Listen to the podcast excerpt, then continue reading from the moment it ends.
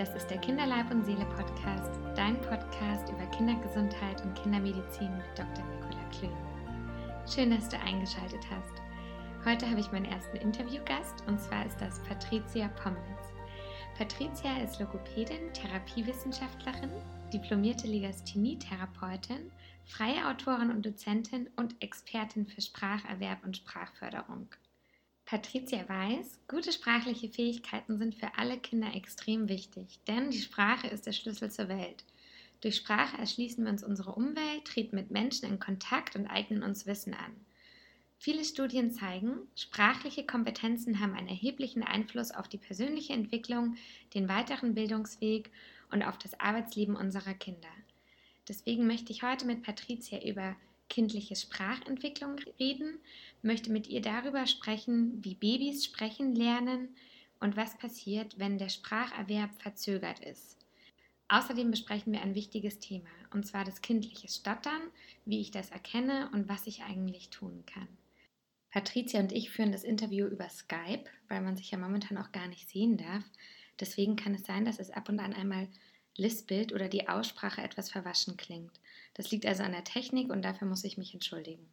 Ich wünsche dir jetzt viel Spaß bei meinem ersten Interview. Los geht's. Patricia, wie schön, dass du bei meinem Podcast dabei bist und ich freue mich, dass wir heute über ein total wichtiges Thema reden können, nämlich ähm, über Kinder und Sprache und Sprachentwicklung bei Kindern. Ähm, für die, die dich noch nicht kennen, vielleicht kannst du ein bisschen was von dir erzählen und dich ein bisschen vorstellen. Ja, gerne, Nicola. Also erstmal vielen Dank für die Einladung. Ich freue mich sehr, ähm, hier bei deinem Podcast dabei sein zu können. Mein Name ist Patricia.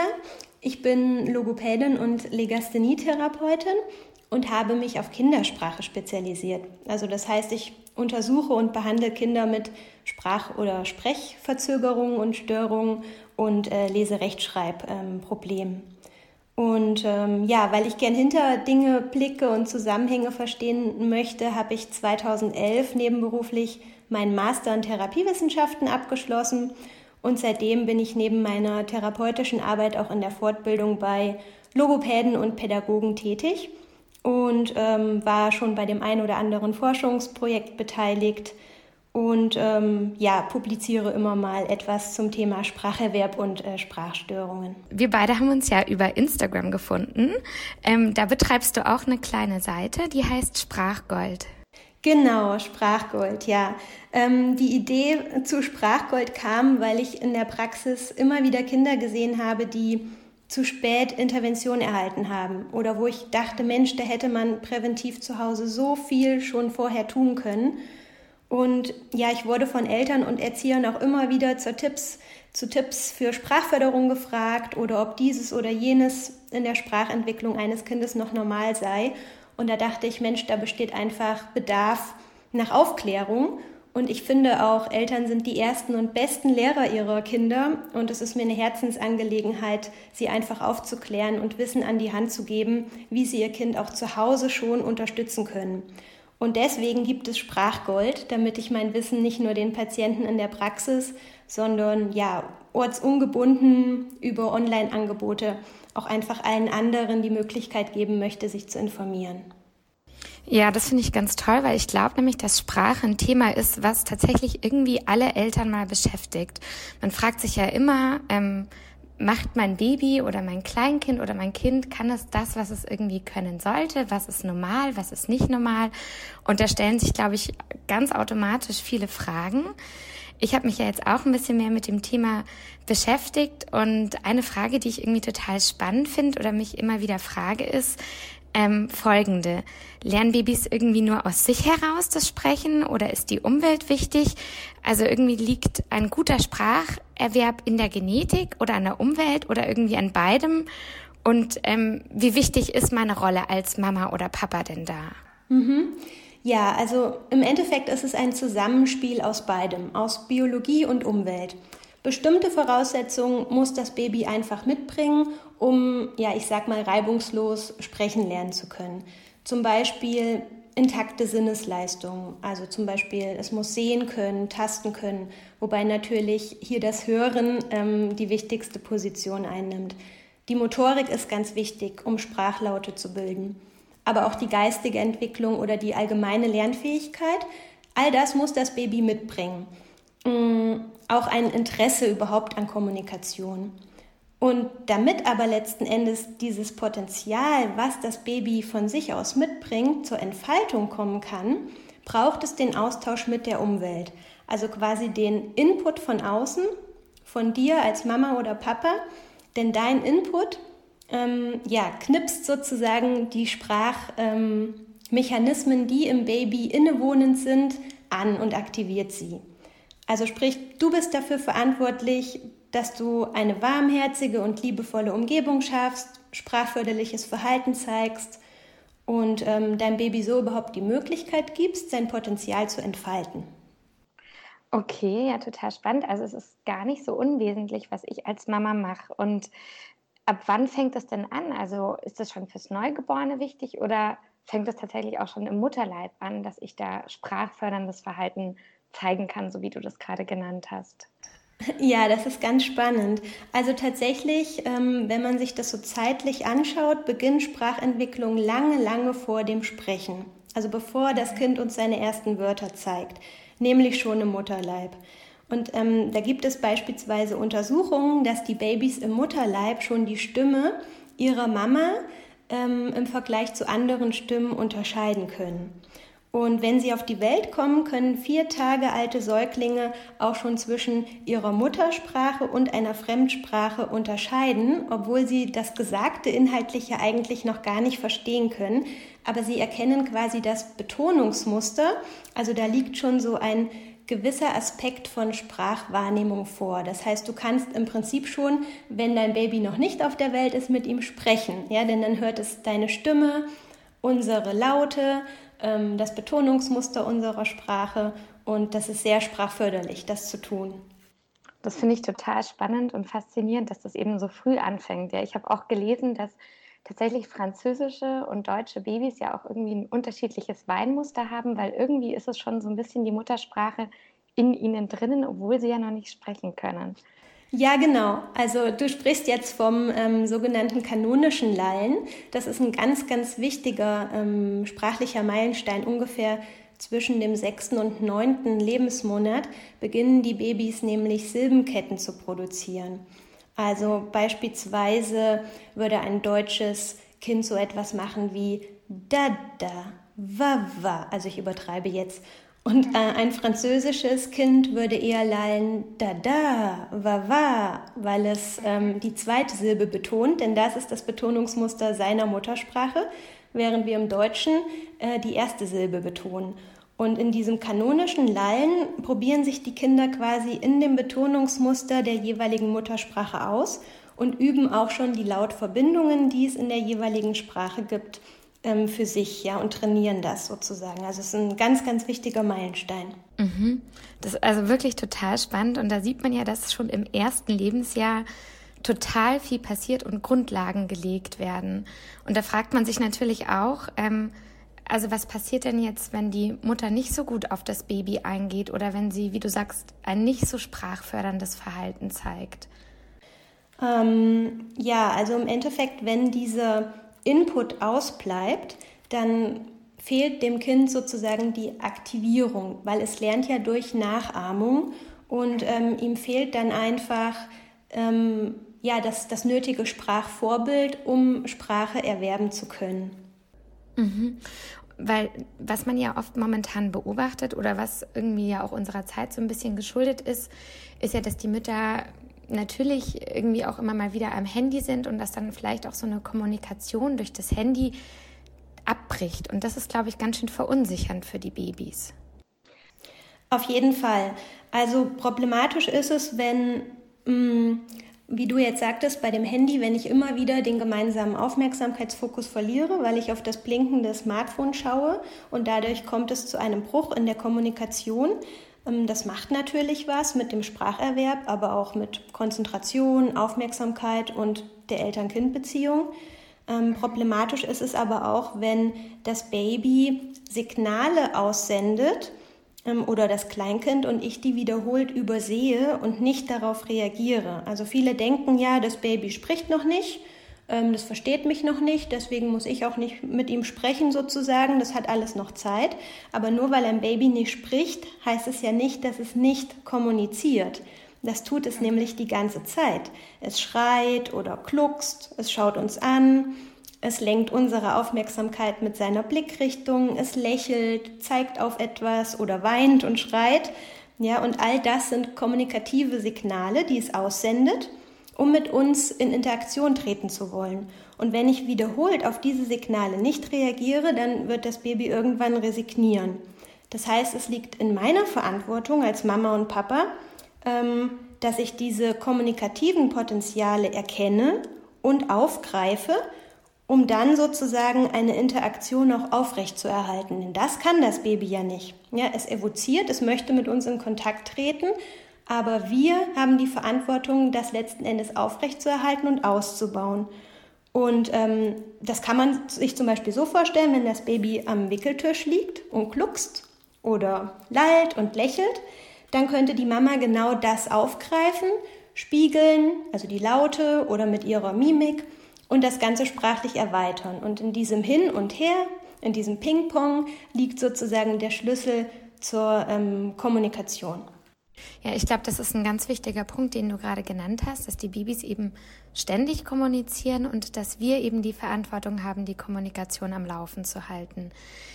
Jetzt ist es ja so, dass die Babys ja noch nicht sprechen. Da merkt man vielleicht noch nicht zwangsläufig, dass auch mal was etwas verspätet funktioniert oder der Spracherwerb nicht so funktioniert.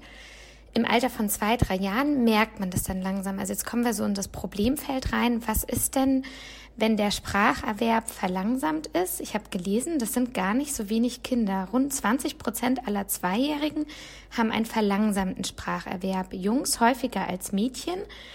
Und der Grund für das Zurückbleiben in dieser Sprachentwicklung ist nicht immer auf den ersten Blick so ersichtlich. Ähm, alle anderen Entwicklungsbereiche können ja völlig normal sein, nur die Sprache hinkt ein bisschen hinterher. Und jetzt wollte ich mit dir gerne darüber sprechen, ähm, wann ich denn als Mama oder Papa da aufmerksam werden müsste oder wann soll ich mir denn da Hilfe holen, beziehungsweise natürlich so ein bisschen provokativ gefragt, was ist denn normal und was nicht? ja, ähm, also wenn ein Kind etwas später anfängt zu sprechen, ist das per se erstmal kein Problem.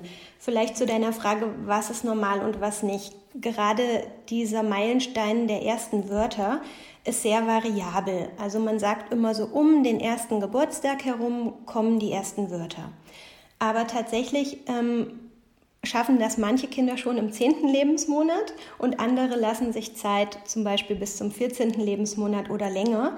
Das heißt, wir haben einfach im frühen Spracherwerb eine große Variabilität und das Anfangen mit Sprechen ist gar nicht so ausschlaggebend. Viel wichtiger ist, dass die Eltern darauf achten, wie viele Wörter ihr Kind ähm, zum zweiten Geburtstag spricht, also mit 24 Lebensmonaten, ähm, sind das weniger als 50 Wörter ähm, und zeigt das Kind stattdessen nur auf Dinge oder interessiert sich generell weniger ähm, für Kommunikation, dann sollten Eltern auf jeden Fall aufmerksam werden. Denn diese 50 Wortgrenze zum zweiten Geburtstag ist ganz, ganz wichtig.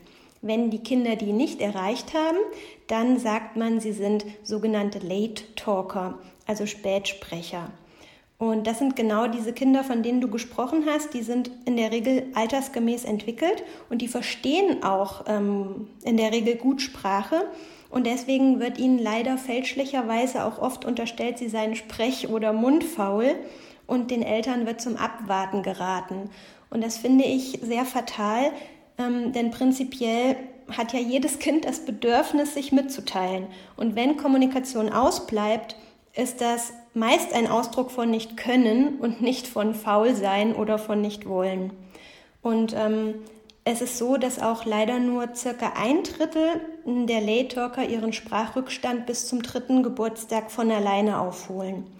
Ähm, die anderen haben weiterhin mehr oder weniger starke Sprachprobleme.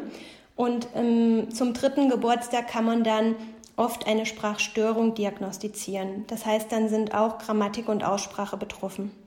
Das heißt, die Kinder haben beispielsweise Probleme, richtige Sätze zu bilden oder grammatische Markierungen wie die Mehrzahl, zum Beispiel ein Baum, viele Bäume, vorzunehmen. Deswegen hier, also ganz wichtig, ist diese 50 Wortgrenze zum zweiten Geburtstag. Und übrigens zählen da auch Wörter rein wie Wauwau oder Brumm Brumm oder Gaga. Das sind wichtige kindersprachliche Wörter, die darf man mitzählen. Oder auch wenn das Kind hm, sowas sagt wie Atto oder für Auto oder Sasse für Flasche, also die Wörter falsch ausspricht oder vereinfacht, dann darf man das trotzdem mitzählen, denn das ist in dieser Entwicklungsphase noch normal, also das darf noch sein. Okay, und das, glaube ich, ist etwas, was ich wirklich gerne allen Eltern mitgeben möchte. Ähm, dass man einfach da auch ein bisschen auf seinen Instinkt vertraut und dann eben zum Kinderarzt geht oder zum Logopäden oder Sprachtherapeuten, weil man kann ja, wie du gerade erklärt hast, ganz viel tun ähm, im zweiten, dritten Lebensjahr und man muss nicht warten, bis die Kinder dann in die Schule gehen und einfach schon solche Schwierigkeiten da sind, die eben dann auch nicht mehr so leicht aufzuholen sind. Also dann wirklich diese frühe Förderung, wo man viel machen kann, aufmerksam sein und es auch beim Kinderarzt ansprechen. Für den Kinderarzt Oh, Entschuldigung, jetzt habe ich dich einmal unterbrochen. Ich wollte nur einmal ähm, die kindermedizinische Perspektive auch noch mal kurz den Eltern erklären. Deswegen ist nämlich auch das Bauchgefühl von den Eltern so wichtig. Ähm, wir sehen ja die Kinder oft in einer Situation, die für die Kinder nicht so ganz normal ist. Die kommen zu uns in die Kinderarztpraxis und haben da vielleicht nicht nur positive Erlebnisse gehabt. Und dann versuchen wir sie zu testen oder herauszufinden, was spricht das Kind denn alles. Und oft ist es so, dass wir in der Praxis ein bisschen verzerrtes Bild haben, weil die Kinder natürlich schüchtern sind. Und ähm, da ist es dann ganz wichtig, dass du als Mama oder Papa dem Kinderarzt auch wirklich die Message gibst, ähm, im Vergleich zu den Gleichaltrigen habe ich das Gefühl, mein Kind hinkt da irgendwie gerade hinterher. Ähm, müssen wir da mehr tun, oder? Das siehst du wahrscheinlich genauso. Auf jeden Fall. Eltern haben in der Regel ein richtig gutes Bauchgefühl. Und ich habe die Erfahrung gemacht, dass sie oft verunsichert werden durch so verschiedene Meinungen aus dem Umfeld. So nach dem Motto, ach, Jungs brauchen eh länger als Mädchen oder ja, der ist nur sprechfaul, das kommt schon alles. Und dann lassen sie sich verunsichern und warten vielleicht ab, obwohl sie eigentlich in Sorge sind. Aber es ist eigentlich nie eine gute Idee, Verzögerungen einfach auszusitzen. Also besser ist, und das gilt ja für alles, nicht nur für die Sprache, finde ich, sich früh Hilfe zu holen, denn damit gibt man dem Kind ja eigentlich die bestmöglichste Chance zur Weiterentwicklung. Und deswegen würde ich auch auf jeden Fall dich da bekräftigen, Eltern sollten sich immer an den Kinderarzt oder die Kinderärztin wenden, ihre Sorge und Unsicherheit besprechen. Es ist ja auch so, dass bei Sprachverzögerungen oft auch versteckte andere Ursachen ähm, vorliegen können. Zum Beispiel eine Hörminderung, die einfach nicht erkannt worden ist. Oder dass die allgemeine Entwicklung oder die Lernfähigkeit ähm, beeinflusst ist. Und ähm, das kann man eben erst feststellen und helfen, wenn es abgeklärt worden ist. Ja, jetzt hast du gerade schon ein ganz wichtiges Thema angesprochen, nämlich das Thema Hören. Hören und Sprache hängt ja ganz nah zusammen. Das Ohr ist quasi ja die Tür der Wahrnehmung und damit ein Kind anfangen kann zu sprechen, muss es hören können. Hörstörungen sind gar nicht so selten. Ich habe gelesen, zwei von 100 Kindern ungefähr leiden unter einer Hörstörung. In Deutschland haben wir ja das Neugeborenen-Screening, das auf ähm, eine gewisse Art von Hörstörung testet, aber leider auch nicht alle erfasst. Es gibt auch Kinder, die im Laufe des Lebens schlechter hören. Zum Beispiel nach vielfachen Mittelohrentzündungen kann das Hörvermögen schlechter werden bei einem Kind. Und deswegen wollte ich dich fragen, wann soll ich denn mit meinem Kind dann einen Hörtest machen oder was wären so Warnsymptome, dass ich als Mama oder Papa merke, vielleicht hört mein Kind nicht gut genug. Mhm. Ähm, ja, das ist im Alltag leider oft gar nicht so gut zu erkennen, denn Kinder können gerade bei leichten Hörminderungen sehr, sehr gut kompensieren, sodass tatsächlich Hörstörungen von Eltern im Alltag oft übersehen werden. Also wo ich auf jeden Fall ähm, Rat suchen würde, ist, wenn mein Baby ähm, nach der ersten Lallphase plötzlich verstummt. Wenn es also im sechsten Lebensmonat nicht ähm, dieses kanonische Lallen, Dada, Wawa und so weiter zeigt. Es ist nämlich so, dass nicht hörende Kinder ähm, in den ersten zwei Lebensmonaten noch sprachlich aktiv sind, indem sie Gurlaute zeigen. Aber dann ähm, fangen sie an ähm, zu verstummen, weil die auditive Rückkopplung fehlt. Das heißt, diese ähm, zweite Lallphase, die ich vorhin beschrieben habe, wenn die ausbleibt, ähm, dann würde ich auf jeden Fall aufmerksam werden.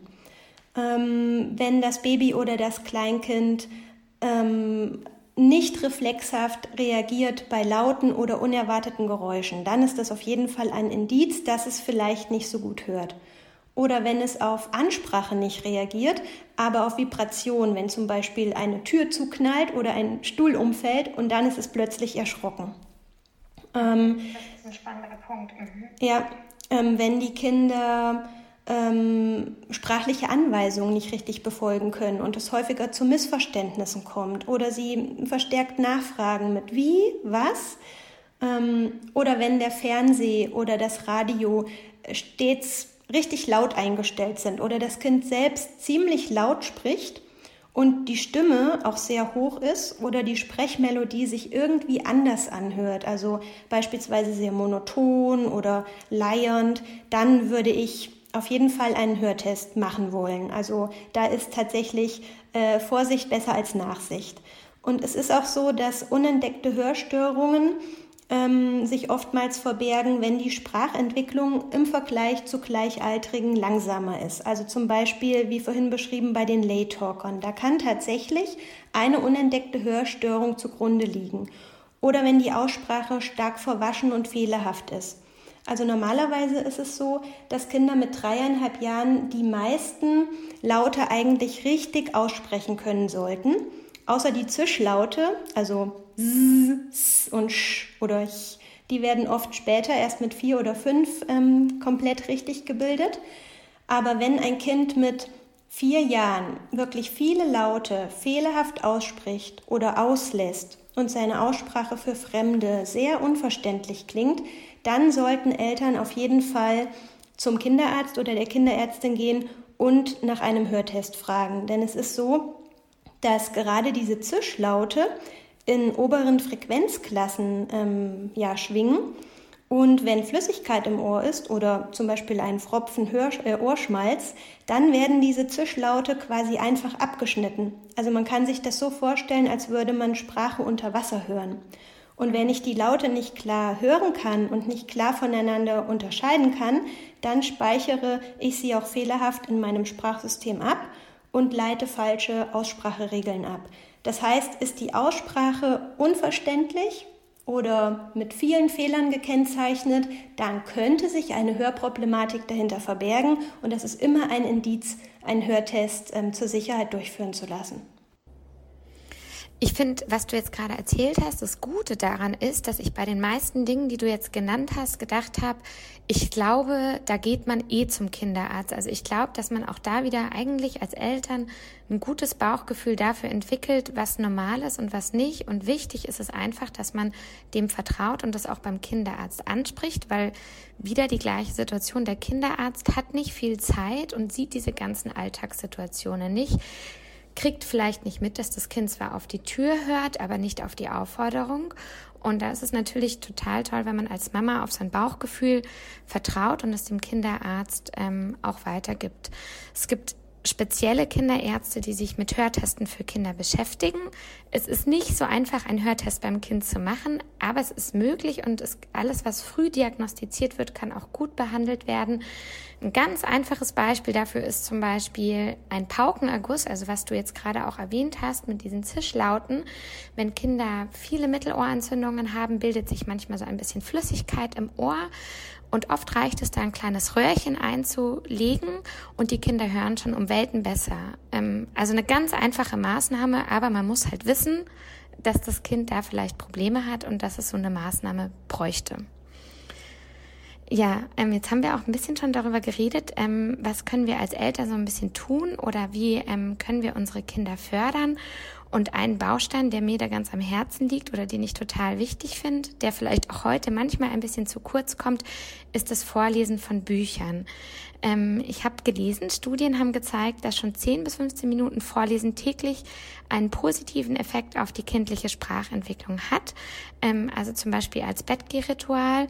Und was mich dann total überrascht hat, ist, ähm, dass die Experten raten, bereits ab dem dritten Lebensmonat seinem Kind regelmäßig vorzulesen. Und da wollte ich mit dir jetzt gerne mal drüber sprechen. Welche Rolle hat denn das Vorlesen für die kindliche Sprachentwicklung? Ja, ähm, Vorlesen bzw. Bücher anschauen ist nicht nur für die Sprache, sondern generell natürlich toll. Also ich finde immer, man darf den Aspekt der Bindung nicht vergessen. Man macht es sich gemütlich, entspannt zusammen. Das Baby kann die Stimme der Mama hören. Und wenn man das Vorlesen als festes Ritual gestaltet, dann gibt das natürlich Sicherheit und stärkt die Bindung. Und wenn ich zuhöre, dann fördert das die Konzentration und Merkfähigkeit. Und all das, was das Baby beim Lesen hört, ist ja sozusagen Weltwissen. Und Weltwissen spiegelt sich wieder ähm, im Wortschatz. Also je mehr Wissen ich habe, desto mehr Wörter ähm, habe ich letzten Endes in meinem Lexikon abgespeichert. Und wenn ich ähm, Bilder sehe und ähm, ja, neue Geschichten höre, dann regt das natürlich Fantasie und Vorstellungskraft an. Und für die Sprache ist es so toll, weil das Buch bietet quasi einen gemeinsamen Aufmerksamkeitsfokus. Also beide, zum Beispiel Mama und das Baby oder das Kind, schauen auf ein und dasselbe und das Baby oder das Kind ist in der Regel maximal aufmerksam, weil man nur durch, durch die Buchseiten sozusagen einen begrenzten Ausschnitt der Lebenswirklichkeit hat. Und in solchen geschützten und überschaubaren Situationen lernt man einfach besonders gut Sprache, weil man das Gesagte ähm, sehr gut mit dem Gesehenen verknüpfen kann. Und ähm, ja, je früher man vorliest und Bücher anschaut, desto früher weckt man natürlich auch das Interesse am späteren eigenen Lesen. Und wie man so schön sagt, Lesen bildet. Denn wie ich schon gesagt habe, Weltwissen spiegelt sich im Wortschatz wieder. Und letzten Endes treibt das auch die Grammatik voran. Also Lesen ist einfach phänomenal. Nicht nur für Sprachentwicklung, sondern ja, für alles. Okay, super. Und gibt es irgendwas Spezielles, worauf ich achten soll beim Vorlesen? Ja, also in erster Linie ähm, finde ich, sollte das Buch die Interessen des Kindes abdecken. Ich hatte mal den Fall, dass ähm, mir eine Mutter sagte, dass ihr Kind einfach per Tu kein Interesse an Büchern hat und sie könne machen, was sie wolle. Aber dann stellte sich heraus, dass ähm, das Kind immer die abgelegten Bücher der großen Schwester ähm, nehmen musste. Und es interessierte sich leider überhaupt nicht für Pferde. Und so konnte die Mama machen, was sie wollte. Es hatte einfach kein Interesse und keinen Spaß an dieser Bilderbuchsituation. Das heißt, unbedingt die Interessen des Kindes beachten. Und man sollte auch darauf schauen, wie alt das Kind ist und wie weit es in seiner Sprachentwicklung ist. Also es gibt so eine Faustregel, ähm, das Kind sollte den Inhalt des Buches verstehen und sich über die Bilder mehr oder weniger selber den Inhalt bzw. die Geschichte erschließen können. Sonst ist es zu komplex und zu schwierig. Gerade bei kleinen Kindern sollten die Seiten sehr übersichtlich sein. Also nicht zu viel Text. Ähm, Klappen beispielsweise ähm, finden kleine Kinder super spannend, die machen neugierig und laden zum Entdecken ein. Bilderbücher sind für den Zeitraum ähm, 0 sozusagen bis zwei Jahre ganz toll, denn man kann gemeinsam die Bilder anschauen, Fragen stellen und das Kind einfach erzählen lassen. Ähm, was ist noch wichtig? Ja, sich auf die Situation einlassen, also sich wirklich Zeit nehmen und auch Störfaktoren wie das blinkende und vibrierende äh, Handy zu beseitigen und generell gilt einfach sprechen vor Lesen. Also zurück und vorblättern ist erlaubt. Das Kind sollte uns führen. Ja, es zeigt uns schon, für was es sich interessiert und was es spannend findet, worüber es reden möchte. Und darauf sollten wir eingehen und das Ganze sprachlich erweitern.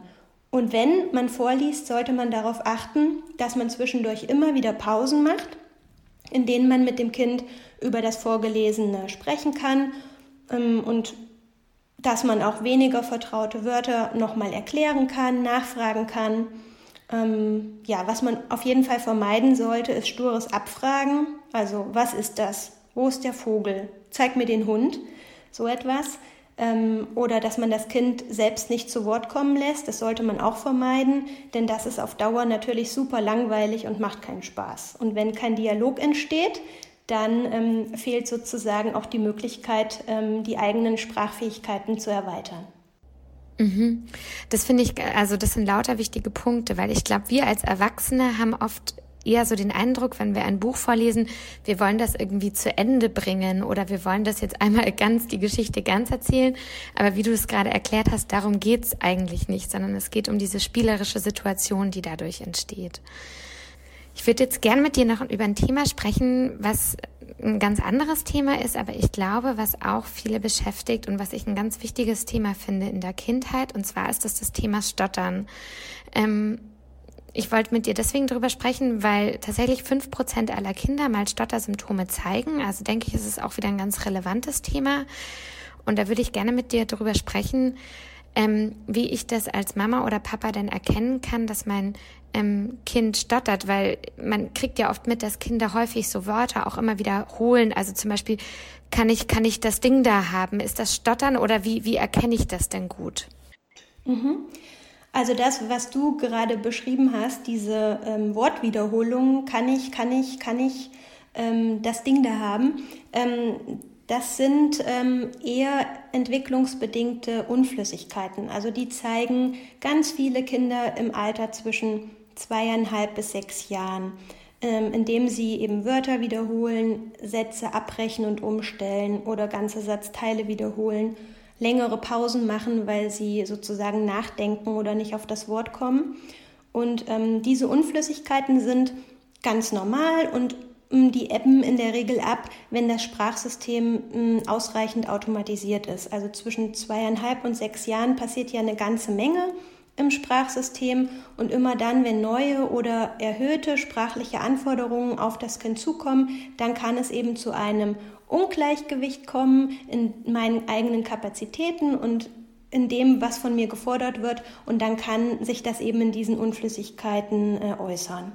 Aber ganz wichtig ist, darauf sollten Eltern achten, dass dieses ähm, Sprechen, wenn es durch Unflüssigkeiten gekennzeichnet ist, trotzdem für das Kind nicht anstrengend ist und prinzipiell die Kommunikation nicht behindert oder hemmt. Und beim Stottern hat man eine ganz andere Qualität. Ähm, hier ist es so, dass das Kind richtig Mühe hat und durchaus auch seine Langsamkeit und sein Stolpern und Haken selber bemerkt. Und es kann zwar auch zu Wort- oder Satzwiederholungen und Pausen kommen, aber vordergründig gibt es so Kernsymptome beim Stottern. Und ähm, das ist, wenn Silben und einzelne Laute wiederholt werden, zum Beispiel P -P -P Puppe oder Kater. Oder wenn man Dehnungen von Silben und Lauten hört, zum Beispiel Maus, ich. Oder wenn es zu einer richtigen Blockade in der Atmung und Stimmgebung kommt. Und da merkt man auch, wie anstrengend das für, kind, für das Kind ist. Also zu so einem richtigen Stopp. Zum Beispiel Kiste oder Garten. Also da merkt man richtig, wie anstrengend das ist. Und ähm, das scheint dann eher ein Stottern zu sein. Und bei dem Stottern ist es auch so, dass die Kinder oft mh, hm, so eine Art Ticks entwickeln, also eine Begleitsymptomatik zeigen, indem sie beispielsweise ihre Arme mitbewegen oder ihre Beine, zum Beispiel mit dem Fuß stampfen oder sogar Zuckungen im Gesicht zeigen oder sich die Stimme verändert. Und sie versuchen natürlich, die Unflüssigkeiten, über die sie sich ja bewusst sind, zu verstecken. Und ähm, deswegen zeigen sie eben auch so Wortwiederholungen oder Satzabbrüche oder schieben so Füllwörter ein wie äh, also ähm, ähm, ähm, um sich sozusagen Zeit zu verschaffen und die Stottersymptome ähm, ja zu umgehen oder zu verstecken. Ähm, das ist auch noch ähm, ein wichtiges Indiz, woran man das erkennen kann. Ähm, und was mir noch wichtig ist zu sagen, du hast recht, 5% aller Kinder zeigen im Laufe ihrer Entwicklung Stottersymptome. Das ist ja gar nicht so wenig. Aber letztlich bleibt es nur bei einem Prozent wirklich bis ins Erwachsenenalter chronisch bestehen. Von daher ähm, sollten Eltern erstmal keine Panik schieben. Auch hier gilt wieder aufmerksam sein, sich zur richtigen Zeit Hilfe holen die Fachfrau oder der Fachmann kann entscheiden, sind es entwicklungsbedingte Unflüssigkeiten oder ist es Stottern und was ist zu tun. Mhm. Also auch wieder hier ähm, früh aufmerksam sein, früh Hilfe holen und schauen, ähm, kann ich mein Kind unterstützen. Und ich habe noch eine andere Frage, was ich mich nämlich oft frage. Ähm, Kinder, die ähm, bauen sich ja manchmal so ein bisschen so eine eigene Sprache. Also die machen Transferleistungen ähm, und dann kommt vielleicht was raus, was nicht so ganz stimmt. Also eher Gete zum Beispiel.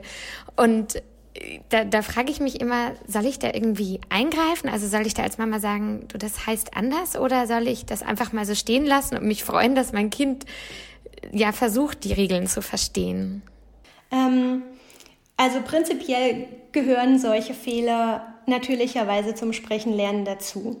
Ähm, aber man kann diese Zwischenschritte auf dem Weg zum richtigen Sprechen tatsächlich kommentieren und berichtigen, allerdings nicht, indem man sie sozusagen direkt korrigiert oder vom Kind verlangt, ähm, das nochmal richtig nachzusprechen. Also das sollte man auf jeden Fall vermeiden, denn das nimmt Sprechfreude und das kann auch Schamgefühle mm, oder ein Störungsbewusstsein auslösen. Also wenn das Kind beispielsweise sagt, Mama, da ein Zetterling und ähm, die Mama sagt dann, das heißt nicht Setterling, sondern Schmetterling. Versuch's nochmal richtig zu sagen. Sag auch mal Schmetterling ja, dann ist das eher kontraproduktiv, weil dann setzt sie das Kind unter Druck und unter Druck lernt es sich einfach schlechter.